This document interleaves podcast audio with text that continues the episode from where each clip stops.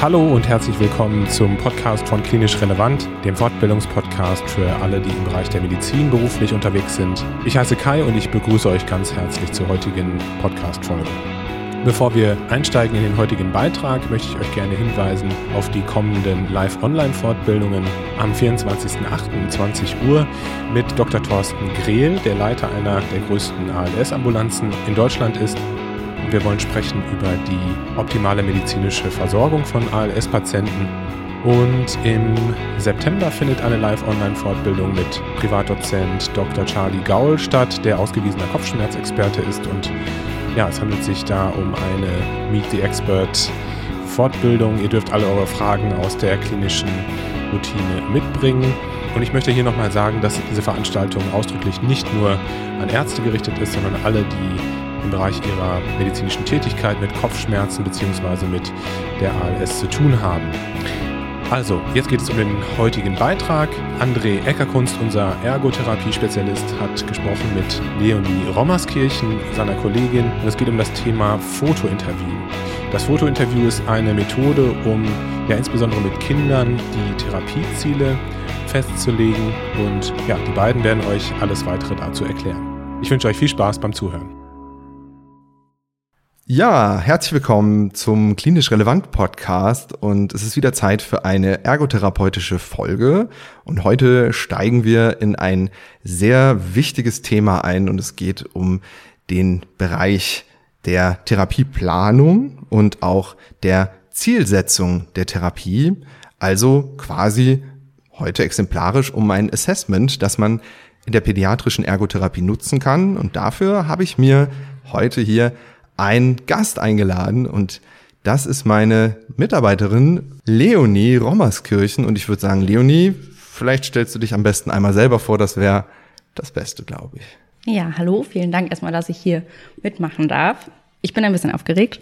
Ach, alles gut. ja, zu mir. Also ich habe ähm, die Ausbildung in Düren gemacht, beim LVR in der Ergotherapieschule. Das heißt, alles immer sehr mit einem psychiatrischen Schwerpunkt, man war ja so nah dran und habe mich danach entschieden, noch die anderthalb Jahre den ergänzenden Bachelorstudiengang zu machen an der Hochschule Zuid in Holland. Spricht man das so aus? Ich frage mich das jedes Mal, wenn ich das lese und traue mich das nicht zu sagen. Ich sage dann immer nur in Holland studieren.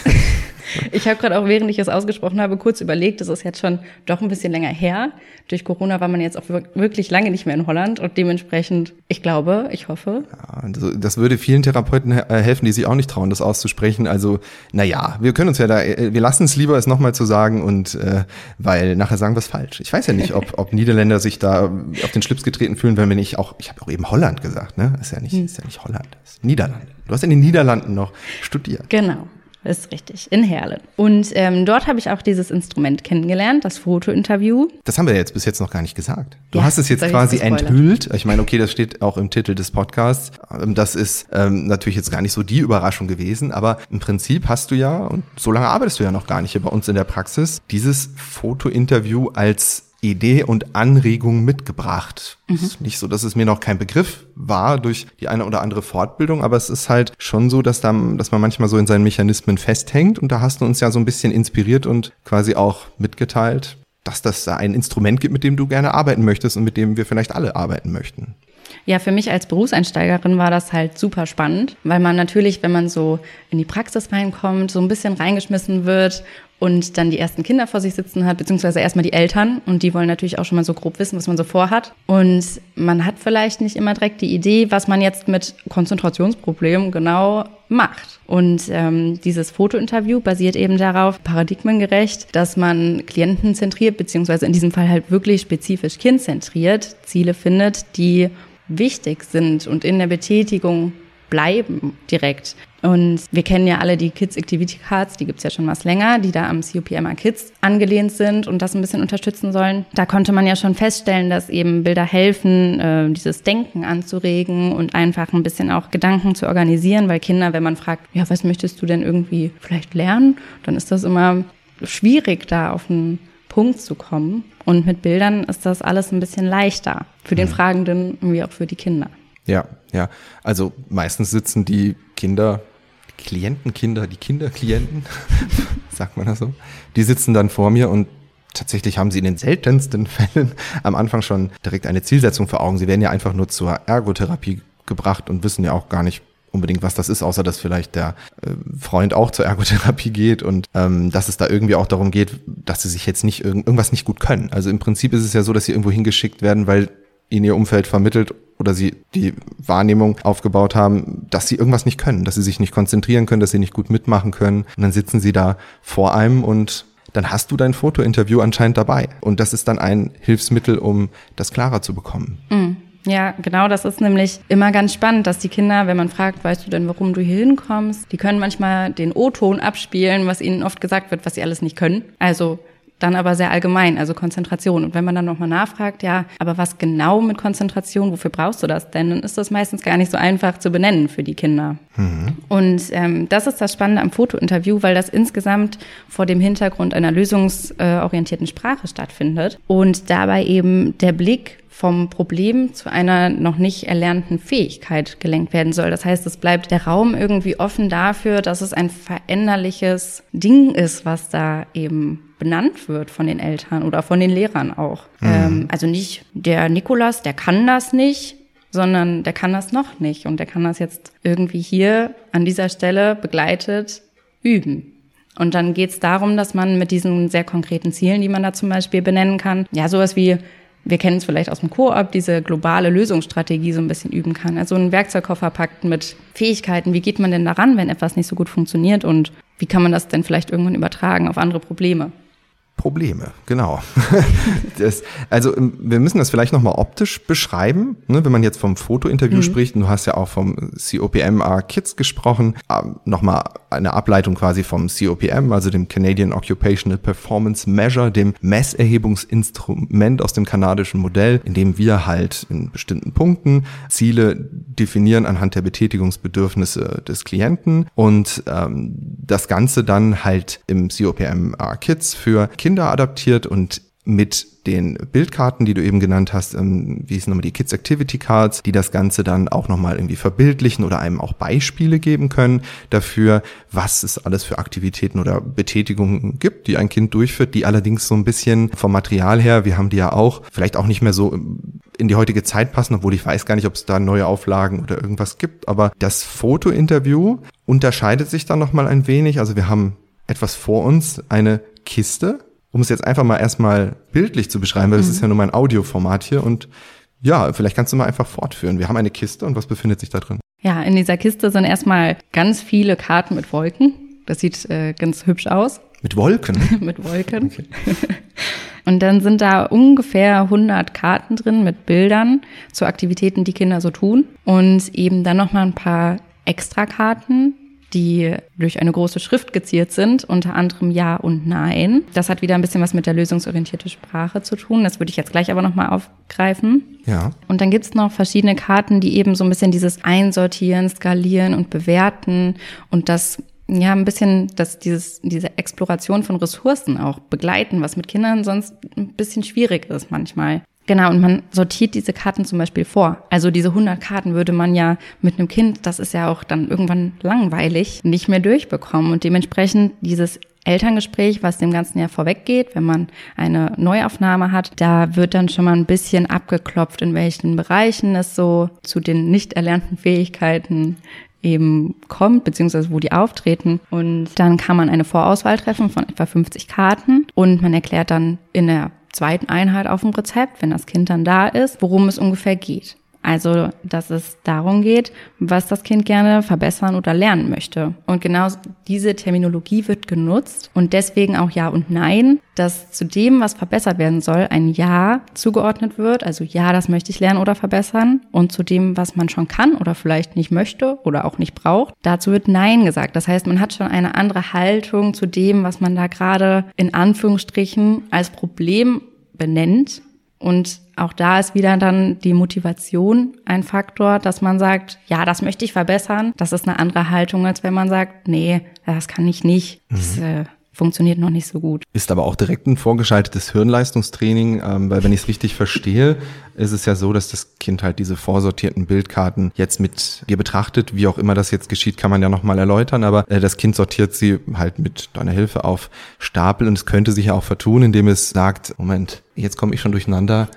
Ja, das kann ich oder nein, das kann ich nicht. Ja. Also quasi falsch rum sortiert. Das könnte auch im Verlauf, während man das Interview durchführt, auch zwischendurch aus Versehen passieren. Da muss man schon auch wahrscheinlich gut aufpassen. Bei mir würde das passieren. Ich bin anscheinend ein negativ denkender Mensch. Das weiß ich natürlich jetzt nicht genau, ob das so zutrifft, aber ich würde auf jeden Fall etwas verwirrt sein. Den Ansatz mhm. verstehe ich, der ist natürlich löblich ja. und auch richtig. Ich glaube, dass man als Therapeut sich selber da eine kleine Hilfe bauen kann und immer wieder fragt, möchtest du das lernen? Wie sieht's damit aus? Möchtest du das lernen? Also, dass man nicht fragt, klappt das?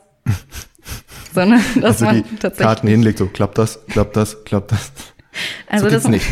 das wäre wahrscheinlich dann, das würde zu der benannten Komplikation führen. Dann könnte man es auch als App konstruieren und immer nur nach links und rechts wischen, ob man es kann oder nicht kann. Mhm. Dann wäre es ja kein Foto-Interview mehr, sondern mhm. nur noch ein quasi Defizite aufzeigen. Ja, soweit ich das im Kopf habe, wurde das im Workshop von der Dozierenden auch ähm, gesagt, dass sie darüber nachgedacht hatten. Aber dass es tatsächlich ein Unterschied ist, ob man am Ende die Karten haptisch auf dem Tisch liegen hat und ein bisschen rumsortieren kann. Es gibt nämlich auch mhm. noch den Zweifelstapel. Das heißt, das ist quasi ein Stapel, den das Kind eröffnen darf zwischen Ja und Nein, wo es sich noch nicht ganz sicher ist. Und wo auch am Ende, das nehme ich jetzt ein bisschen vorweg, noch gefragt wird, ähm, haben wir was vergessen? Fällt dir selbst was ein, was du gerne noch lernen oder verbessern möchtest? Also auf Nein kommt, das kann ich noch, äh, im Moment, das brauche ich nicht lernen oder das kann ich schon, mhm. so gesehen. Also mhm. nein, das brauche ich nicht lernen. Genau. Aber es mischt auch irgendwie zwei Dinge, oder? So ein bisschen? Ja, und zwar einmal das, was muss ich, will ich aber nicht. Genau. Und was kann ich schon.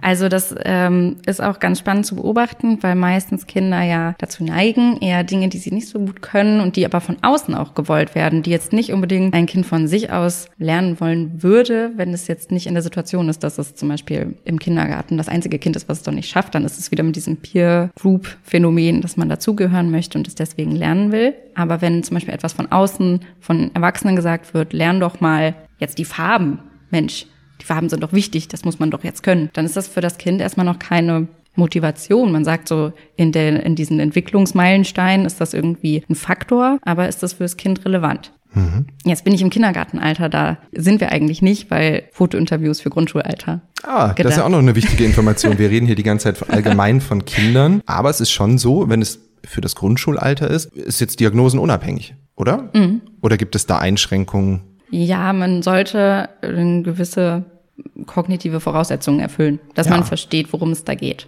Natürlich. Aber ansonsten ist das eigentlich offen für alle. Interessant fand ich den Aspekt, dass ich glaube wirklich, dass es einen riesen Unterschied macht, ob ich jetzt auf einem Tablet oder Smartphone etwas nach links oder rechts bewege äh, oder ob ich eine Karte in der Hand habe, damit nachdenke, damit so spiele, sie mal ein bisschen drehe, sie einfach so wirklich fühle. Das ist etwas, was wir im Alltag sowieso schon weniger haben und bin jetzt, es geht mir jetzt nicht darum zu sagen, Medien zu verteufeln oder zu sagen, wir machen eh schon zu viel mit Smartphones, aber es ist halt wirklich einfach was anderes. Ne? Wenn mhm. ich jetzt ein Kartenspiel online spiele, ist was anderes, als wenn ich mit ein echtes Kartenspiel in der Hand halte und darauf achte, dass einer nicht drauf guckt oder eine Karte mal irgendwie so wegstecke oder es ist einfach anders. Ne? Mm, das stimmt. Und was wir jetzt vielleicht noch ähm, so ein bisschen vergessen haben, du aber schon so leicht angesprochen hast, ich jetzt nicht weiß, ob ich dir was vorwegnehme, aber es fehlt mir noch so ein bisschen, wo kommt es eigentlich her? das Fotointerview. Und seit wann wird es angewendet? Also das ist relativ neu. Es gibt auch noch nicht so viele Studien dazu. Jetzt in diesem Jahr wurde eine Studie dazu gemacht eine Praktikabilitätsstudie, soweit ich mich erinnere, wo es darum ging, wo es ein bisschen befragt wurde, wie Therapeuten die Anwendung empfinden vom Fotointerview. Das Fotointerview ist aus den Niederlanden und ähm, wurde jetzt übersetzt. Ist, glaube ich, auch in der Entwicklung für eine andere Altersgruppe Jetzt will ich mich nicht festlegen, ob das für Jüngere, also Kindergarten oder Teenager war. Aber wenn ich in der Entwicklung wäre, würde ich jetzt mit den Teenagern mal weitermachen. Nicht mit den Teenagern, oder zumindest mit der nächsten Gruppe. Ne? Mhm. Also, weil da ja. könnte ich es mir auch als sehr sinnvoll, denke ich. Also ja, wenn ich jetzt so überlege, meine äh, 12, 13, 14-jährigen Klienten, da ist es auch oft irgendwie so, dass ich so ein Instrument wirklich gut gebrauchen könnte. Ja, mhm. also das wäre jetzt die logische Entwicklung. Auf jeden Fall wird es dann bestimmt irgendwann kommen. Irgendwann auf jeden Fall. Und äh, in der Studie, die jetzt relativ neu ist, wurde auf jeden Fall auch festgestellt, dass es gut ist für die Therapeuten-Klienten-Beziehung, weil es natürlich sehr auf Augenhöhe ist. Also da geht es auch viel um Empowerment, also dass die Kinder selber bestimmen dürfen, das ist mir wichtig und das nicht. Wobei mhm. Kinder auch oft wissen, das ist eine Anforderung, die an sie gestellt wird und sie trotzdem sagen, ja, das möchte ich irgendwie verbessern. Du machst das ja auch recht häufig, mhm. ne, um jetzt nochmal so auch von deinem Berufsalltag zu sprechen. Und ich bekomme das ja auch recht häufig doch mit, dass du das machst. Und ähm, ich habe auch genau diesen Eindruck und auch wenn ich selbst mal so durchgeführt habe, auch wenn ich es noch nicht so oft gemacht habe, aber ich arbeite mich rein, habe ich wirklich genau diesen Eindruck, man gelangt auf eine Spur. Man ist nicht und das sehe ich auch bei dir und äh, den Kindern, unabhängig davon, dass du sowieso natürlich gut Kontakt zu Kindern aufbaust und dass mir, äh, dass ich das sowieso sehr angenehm finde. Aber ich glaube, genau dieses Interview schafft es, dass man halt diese Rollenverteilung, ich bin jetzt hier ein Therapeut und du kommst mit einem Problem zu mir und ich sag dir, was du tun sollst, sich total verändert mhm. und man halt plötzlich zu Partnern wird, die an einem gemeinsamen Strang ziehen und sich auch da durch so eine gewisse, gewisse Sympathie und Ähnlichkeit aufbaut, weil derjenige mich versteht und mit mir mich fragt, was mir wichtig ist und dann auch demjenigen das wichtig ist, daran zu arbeiten. Das ist eigentlich schön, ne? Also es ist, deswegen gefällt mir das auch so und war es mir wichtig, das auch äh, hier im Podcast zu präsentieren als eine Möglichkeit. Mhm. Ja, jetzt äh, bin ich ein bisschen hin und her gesprungen, äh, weil wir waren ja eben noch im Bereich, äh, wie das äh, Fotointerview durchgeführt wird und dann bin ich zack, wo kommt es denn eigentlich her, wieder ein bisschen nach hinten gesprungen, aber ich dachte, die Info brauchen wir noch. Wenn es für dich in Ordnung ist, gehen wir wieder dahin zurück, wie es durchgeführt wird. Ja, klar. Weißt du jetzt allerdings gar nicht mehr, wo wir waren, außer doch, wir haben auf Ja und Nein und vielleicht,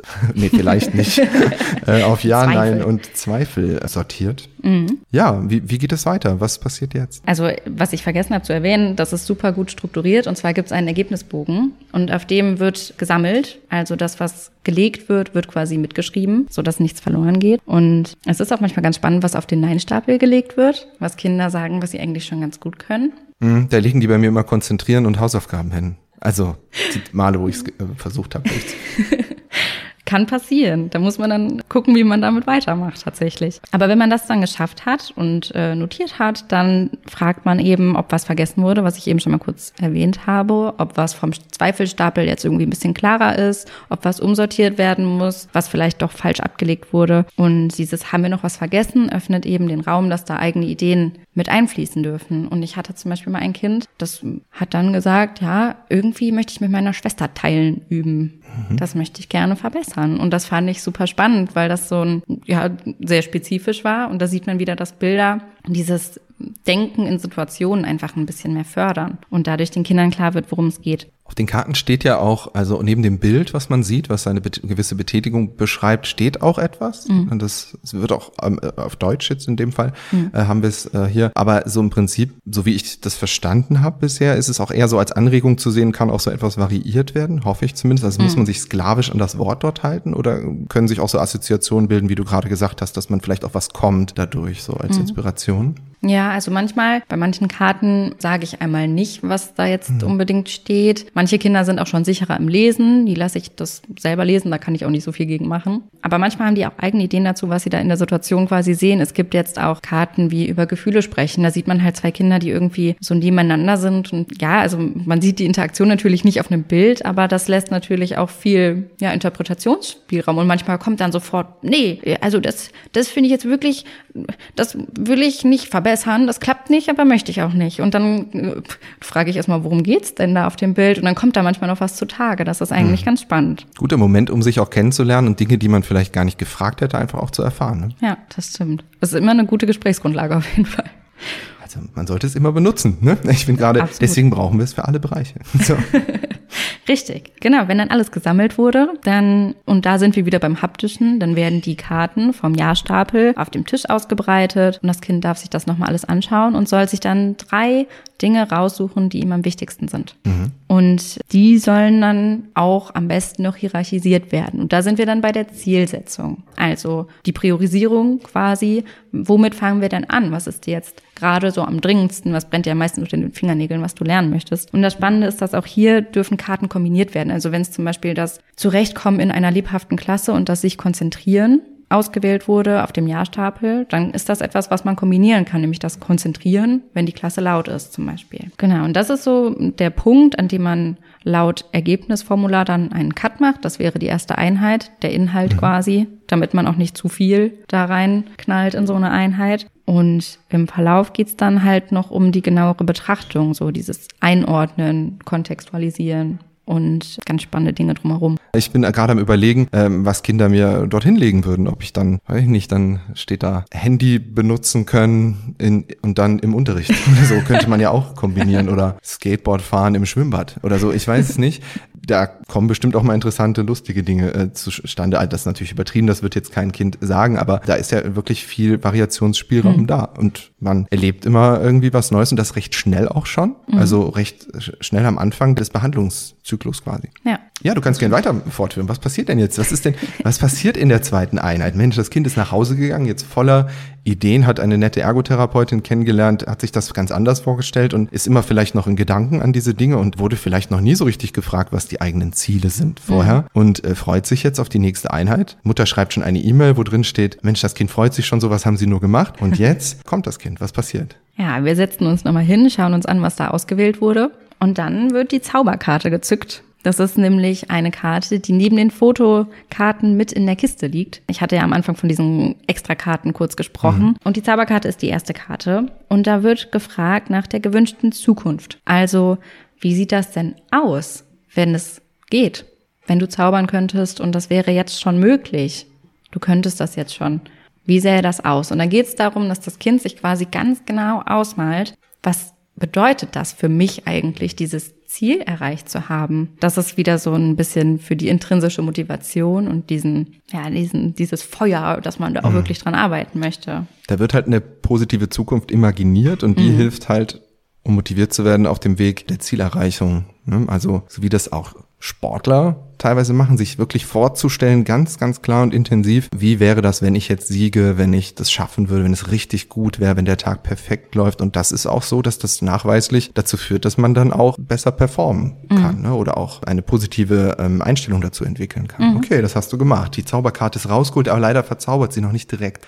Also es äh, ist jetzt so leider nicht so. Muss man dann doch enttäuschen. Der Arzt hat mehr Einheiten verschrieben als drei. Ich habe mit deiner Mutter gesprochen, ich habe mit dir gesprochen und die Zauberkarte, die hilft uns jetzt, aber es geht weiter. Mhm. Ja, das Kind soll auf jeden Fall mal überlegen, ob sowas zum Beispiel schon mal gelungen ist. Mhm. Das hilft ja auch. Also manchmal ist das ja etwas, das klappt irgendwie nicht, aber durch irgendeinen verrückten Zufall oder eine besonders gute Tagesform ist es vielleicht schon mal gelungen. Mhm. Also was müssen wir machen, damit das nochmal klappt? Also rückblickend aus positiven Erfahrungen auch noch lernen. Mhm. Mensch. Ja. Und jetzt in die Gegenwart. ja, dann gucken wir uns an, was ist denn der Vorteil? Was ist der Vorteil, wenn man das kann? Was ist der Vorteil dieser Fähigkeit? Das ist wieder Zukunft, das ist immer noch nicht Gegenwart. Aber wenn ich mich gut im Unterricht konzentrieren kann, dann ist die Lehrerin nicht immer so böse auf mich und schreibt meiner Mutter Briefe. Mir ist das nie passiert. Ich wollte nur sagen, könnte ja sein. Da hast du jetzt äh, einen schönen Wenn-Dann-Plan formuliert. Oh, aus Versehen. Aber statt einen positiven Zustand zu beschreiben, hast du das negative Ausbleiben oh, beschrieben. Ich habe das negative Ausbleibend beschrieben. Moment. Also was soll denn stattdessen passieren? Ah, okay. Wenn ich mich im Unterricht gut konzentrieren kann, dann freut sich meine Lehrerin und lobt mich, richtig? ja. Ist das schon besser? Oder, wenn das, oder, wenn das der Drive für das Kind ist, ein Lob zu bekommen von Nein. der Lehrerin. Oder sie schreibt meiner Mutter, wie toll ich bin und ich krieg dann ein, eine Switch geschenkt. oder so. Ja, wir sind stark in diesem Belohnungssystem gefangen, aber. Ja, therapierst du mich jetzt? das hatte ich heute so nicht geplant. Ich kann mich da auch gar nicht reinversetzen, weil ich immer in der Schule perfekt war. Nein. Klar, klar, klar. Deswegen, nein, das war leider nicht so. Tatsächlich hatte ich da auch so meine Schwierigkeiten, aber fahr ruhig fort, ich bin nicht Thema. Ja, es geht um Vorteile für sich selbst und andere. Also, dass man sagt, ja, die Lehrerin ist dann stolz auf mich, ist gar nicht so schlecht. Dass man aber vielleicht eher darauf guckt, was ist mein Benefit. Also tatsächlich in der Schule gibt's die Noten. Das ist ein starkes Verstärkersystem. Also dieses Belohnungssystem, was da quasi greift, dass man für eine gute Leistung auch was bekommt. Das ist ja die Grundlage des Schulsystems quasi. Und dementsprechend könnte man da schon ansetzen. Das ist schon in Ordnung. Aber am besten wäre es natürlich, wenn das Kind für sich selbst sieht, was es davon hat. Eine Switch. Zum Beispiel. Oder fünf Euro für eine gute Note. Die Note, ja. pf, aber fünf Euro für die gute Note. Das ist ein bisschen wenig eigentlich. Man muss sich viel zu viel anstrengen für die fünf Euro dann. Nee, das muss mehr sein. Ich hatte mein Kind, wo die Mutter einen Gaming-Laptop versprochen hat, wenn es sich jeden Tag gut konzentriert für eine halbe Stunde bei den Aufgaben, aber es durfte keinen Ausreißer geben. Und irgendwann war der Gaming-Laptop nicht mehr interessant. Das, das Ziel war nicht mehr motivierend genug. Mhm. Obwohl es der größte Wunsch auf Erden war, aber es war halt nicht möglich. Die eigenen Strategien haben nicht gereicht. Aber ich schweife ab. Ja, also wie geht's denn dann weiter? Es gibt die Skalenkarten. Da kann man sich aussuchen, ob man so eine Leiter nimmt oder das Bild von einem Berg. Da sind äh, die Zahlen von eins bis zehn drauf und man fragt das Kind, wie gut das gerade klappt, was es da als Ziel genommen hat. Also es wird in einer Tabelle quasi gesammelt, diese drei Ziele, die priorisiert wurden. Und dann wird ein numerischer Wert dafür erfasst. Und das ist ein bisschen wie im COPM, dass ja ein subjektiver Wert da festgelegt wird für das, wie man es gerade findet. Und äh, manchmal sagt ein Kind auch, dass es schon bei einer Acht ist. Und dann könnte man fragen, ja, wie schaffst du es denn, dass auch die Lehrer merken, dass du bei einer Acht bist? Oder ähm, es ist halt eben, schätzt sich gering ein und wir überlegen, wie kommt man da jetzt hin? Mhm. Und das ist dann schön messbar weil es ja um das subjektive Empfinden tatsächlich dann erstmal geht. Und auch eigentlich ein System, was immer sehr gut funktioniert, auch im, im COPM oder in anderen Therapieverfahren, die ich nutze, jetzt auch im neurologischen Bereich. Diese Selbsteinschätzungsskalen mhm. sind da eigentlich so recht zuverlässig. Ja, super. Das sind ja alles bewährte Prinzipien, nur gut verpackt und gut mhm. nutzbar. Ja, absolut. Also es ist super zu benutzen für die Praxis, das stimmt. Ja, es gibt dann noch ein paar Schritte, die darauf folgen, aber ich möchte nicht so viel vorwegnehmen. Nein. Es soll ja auch keine Fortbildung jetzt für das Fotointerview sein, sondern eher ein neugierig machen, vielleicht sein ähm, Praxisinventar, um dieses äh, mhm. Assessment zu erweitern.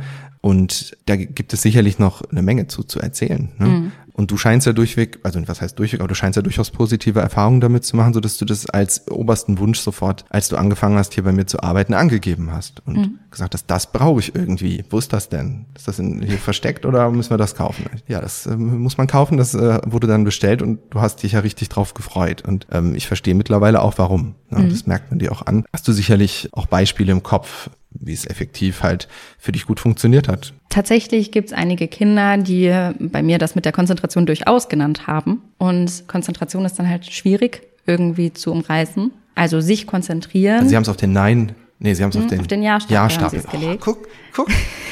es ist einfach, naja, Sie haben es auf den Ja-Stapel gelegt. Für Ja, das mhm. möchte ich gerne mhm.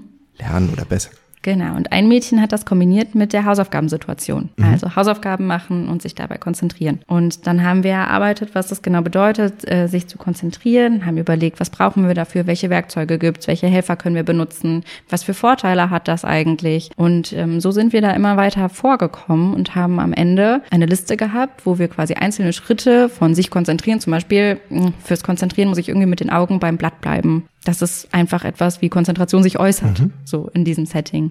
Und dann haben wir eine Checkliste gemacht, was man alles können muss, um sich zu konzentrieren bei Hausaufgaben und sind da sukzessive quasi immer Schritt für Schritt ein bisschen weitergekommen, so dass sie am Ende sagen konnte, ja, ich bin auf der Skala jetzt schon so bei einer richtig guten neun. Ein bisschen Luft nach oben ist immer. Sie war sehr realistisch, ein bisschen streng mit sich auch, aber ähm, war schon auch richtig stolz, dass das so geklappt hat. Also es folgt eine Evaluation des Prozesses, des Therapieprozesses, mhm. der nach der Zielformulierung quasi ähm, also es wird, wird doch auch, wird mit dem Kind schon auch richtig als Ziel formuliert. Mhm. Und dann, wenn die Strategien erarbeitet wurden, wird nochmal neu bewertet und geschaut, ja. so wie beim COPM auch, ob es denn jetzt funktioniert hat oder nicht. Gibt es dafür irgendwie festgelegte Zeiträume oder ist es da einfach so, dass man das selber anhand des Therapieprozesses selber einschätzt? Also das darf man selber einschätzen. Es gibt noch ein Gimmick und das ist das Logbuch und das ist dafür da, um äh, Erfolge zu dokumentieren und äh, eine Evaluation des Prozesses zu begleiten. Also dann ist es ja nicht, eigentlich nicht nur ein Assessment, sondern ein richtiges Therapietool, was einen die ganze mhm. Zeit begleitet. Ja, das stimmt. Also es ist gut aufbereitet. Also es hat sich richtig gelohnt, darüber hier einen Podcast zu machen. Total. Ich bin ein Riesenfan. Vom Podcast jetzt oder? Nein, alles gut. Ähm, vom, natürlich vom, auch vom Fotointerview. Auch vom, ja, vom Fotointerview. ja, das merkt man dir an. Und ja, haben wir denn schon grob umreißen können, dass es erstmal so als Überblick reicht? Was denkst du? Ich glaube auf jeden Fall schon. Super.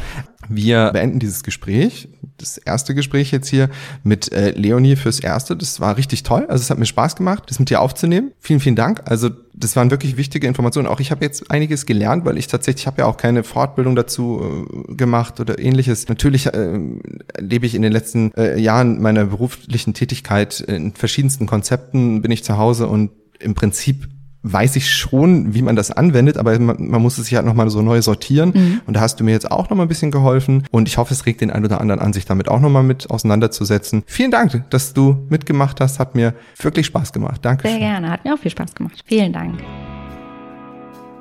Vielen Dank, dass du heute wieder zugehört hast und unser Gast gewesen bist. Wir hoffen sehr, dass dir dieser Beitrag gefallen hat und du etwas für deinen klinischen Alltag mitnehmen konntest. Wenn dem so sein sollte, dann wie immer gerne der Aufruf, teile doch diesen Podcast mit deinen Kolleginnen und Kollegen, damit auch andere davon profitieren können. Und du darfst uns natürlich auch eine positive Bewertung bei Apple Podcasts hinterlassen.